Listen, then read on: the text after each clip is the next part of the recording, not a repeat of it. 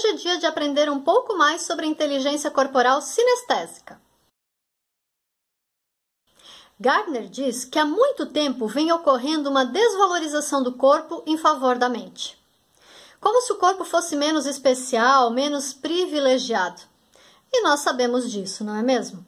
Basta lembrar que as pessoas que são consideradas realmente inteligentes são somente aquelas que têm facilidade em lidar com a inteligência lógico-matemática. Os CDFs, os crânios ou os nerds são considerados inteligentes mesmo quando são uns ogros em relacionamentos, o que significa que a sua inteligência intrapessoal e interpessoal é bem pouco desenvolvida.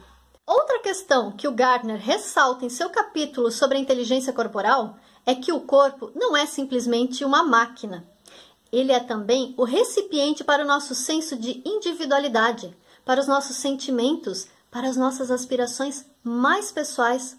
O corpo influencia a forma como pensamos e nos comportamos, influencia a forma como os outros nos tratam e como nós tratamos os outros, influencia muito a nossa autoestima. Basta lembrar das pessoas que têm severos problemas de autoestima, que se consideram muito altas, muito baixas, muito gordas, muito magras, ou que querem ter a pele mais clara, mais escura, mais dourada, mais branquinha? Sim, o corpo tem um papel fundamental na constituição da nossa personalidade. E aqui eu quero deixar uma mensagem para vocês. Trate o seu corpo com mais carinho e respeito. Afinal, ele é o único que está com você para o que der e vier até o último minuto. E mesmo que você não tenha uma inteligência corporal altamente desenvolvida, Acredite, seu corpo é muito inteligente, o suficiente para te manter vivo mesmo quando você não está sequer pensando sobre as milhares de atividades que ele está desenvolvendo para te manter saudável.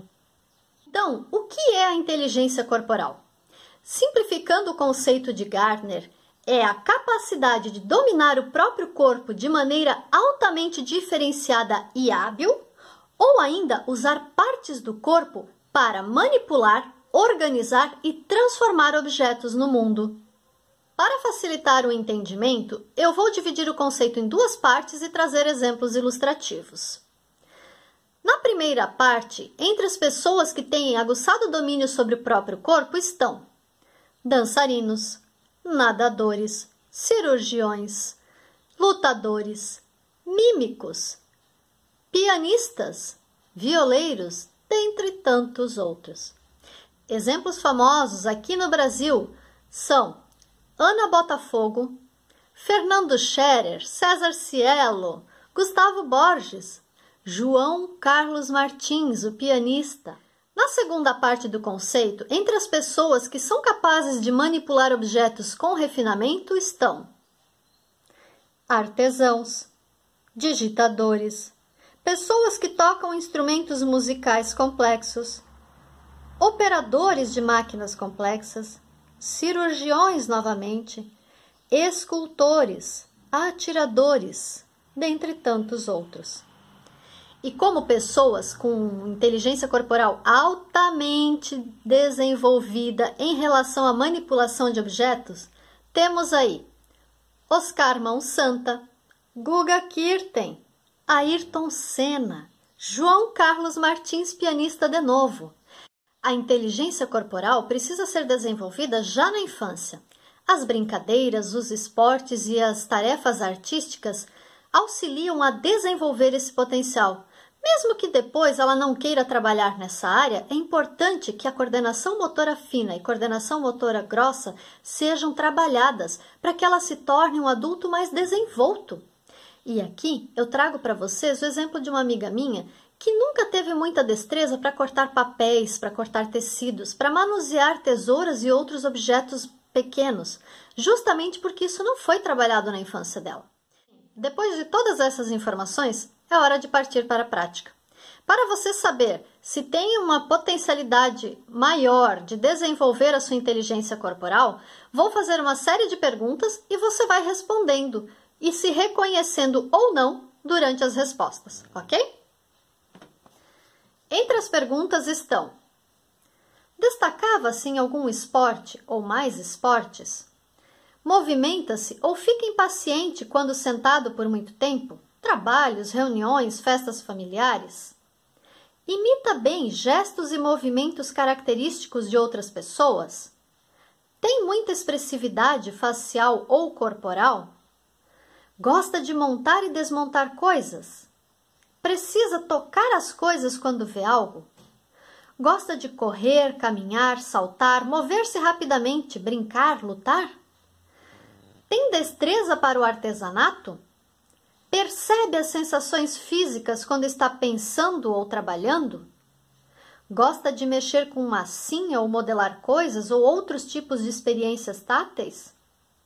Todas essas perguntas são indicativos de uma inteligência corporal sinestésica com mais potencial de desenvolvimento. Então, agora, o que você faz se você percebeu que você tem esse potencial? Comece devagar. Pense em alguma atividade que você poderia fazer para desenvolver ou fortalecer essa inteligência. É um esporte? É dança? Aprender a esculpir? Algum outro tipo de artesanato? Alguma arte que envolva suas mãos? Quem sabe teatro?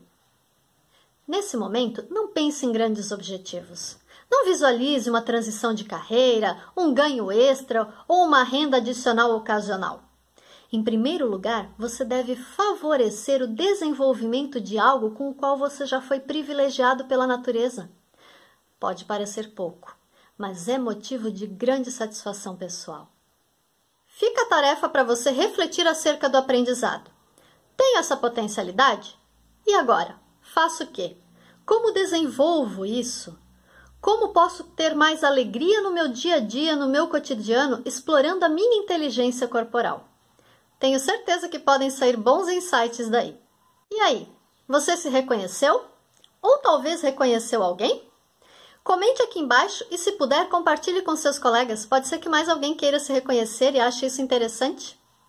Eu espero que tenha contribuído. Até a próxima!